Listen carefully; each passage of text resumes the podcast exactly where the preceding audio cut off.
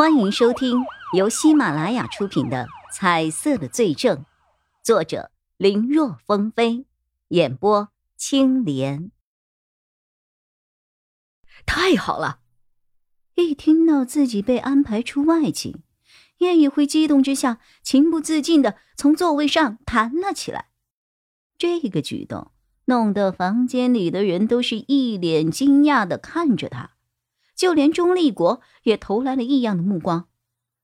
被好多双眼睛盯着，岳一辉这才发觉自己失了态了，不免有些尴尬。他刚才一直在心里念叨着能给自己安排外勤的事情，一听到钟立国点了他的名字，一时间没有忍住，就把心里话给喊了出来。不过尴尬什么的。比起能出外勤而言，不算事儿。叶一辉轻咳了一声，对着钟立国道：“中队，保证在四天内完成任务。”类似这种找东西、找人的事情，他也是做过的。不过他以前负责的都属于民事案件，像是找报案人丢失的钱包啊，或者是丢失的孩子什么的。今天。他要做的是为了调查一个刑事案件，性质上的不同，让他此刻虽然身份上还不是真正的刑警，但也觉得心中满是兴奋和冲劲儿。哈哈，有干劲是好的啊！钟立国笑了笑，然后看向其他人：“刚才忘了介绍了啊，这位是 A、B 市分局从北区坊路派出所给咱们调来的增援。”叫叶一辉，听说在所里是一把好手啊啊！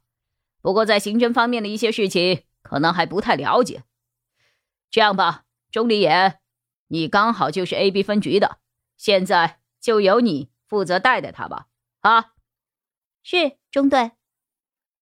一个清脆的声音响了起来。叶一辉循声望去，不远的角落里。站着一位穿着牛仔裤、黑色棉衣的女孩，肩头上还斜挎着一个包。刚才回应的，就是她吧？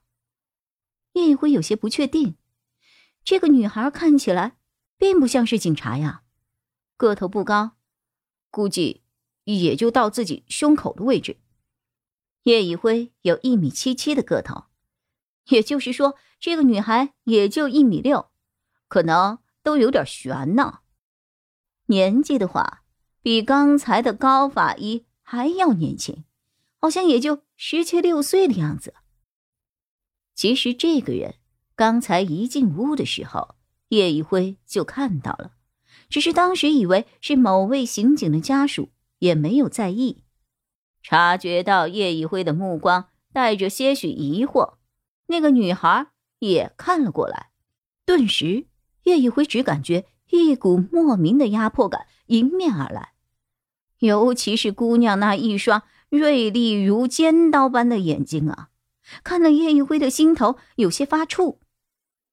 看来真的是警察了。只是一个眼神儿，叶一辉就明白自己刚才有些以貌取人了。可他真不是故意的，实在是这位姑娘外表太年轻。太稚嫩，太卡哇伊了一点吧？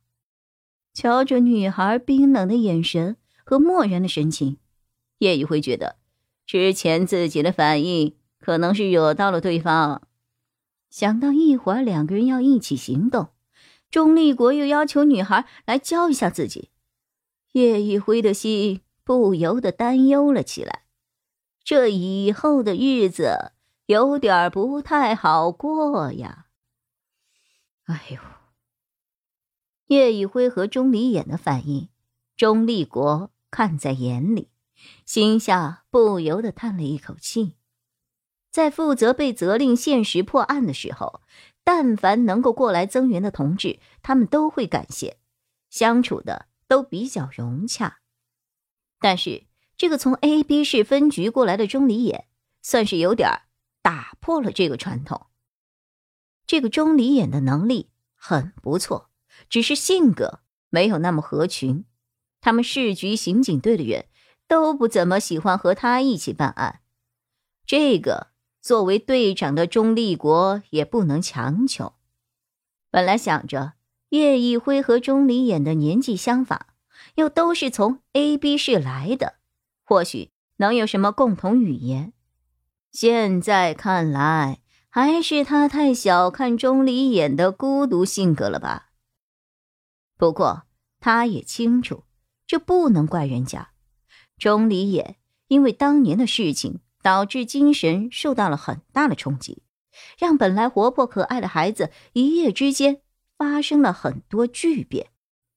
这个变化不光是体现在性格上，身体同样也受到了不小的影响。如今明明都已经二十三了，看起来却还像个十七八岁的学生。希望两个人能好好相处啊。作为刑警队长，他也不能够太偏袒谁。不说一碗水端平，也至少要做到差不多呀。毕竟当刑警的都不容易，他不能因为钟离眼是他师傅的搭档的女儿，就太过于照顾。孙伟策，钟立国把目光移向了房间的一角。那里坐着一位被四个显示屏包围着的年轻男子。年轻男子的身体很壮实，虽然现在坐在那里，但从身形可以想象得出，只要一站起来，绝对人高马大。一身宽大的便装，在浑身健硕的肌肉面前，宽松也变成了紧致，勾勒出的线条极具有力量感。可与肌肉爆棚的身子截然相反的是，那个人的脸却白的没有半点血色，再配上一副细框的眼镜，看起来反倒有几分文弱。本集播讲完毕，感谢收听，更多精彩内容请在喜马拉雅搜索“青莲嘚不嘚”。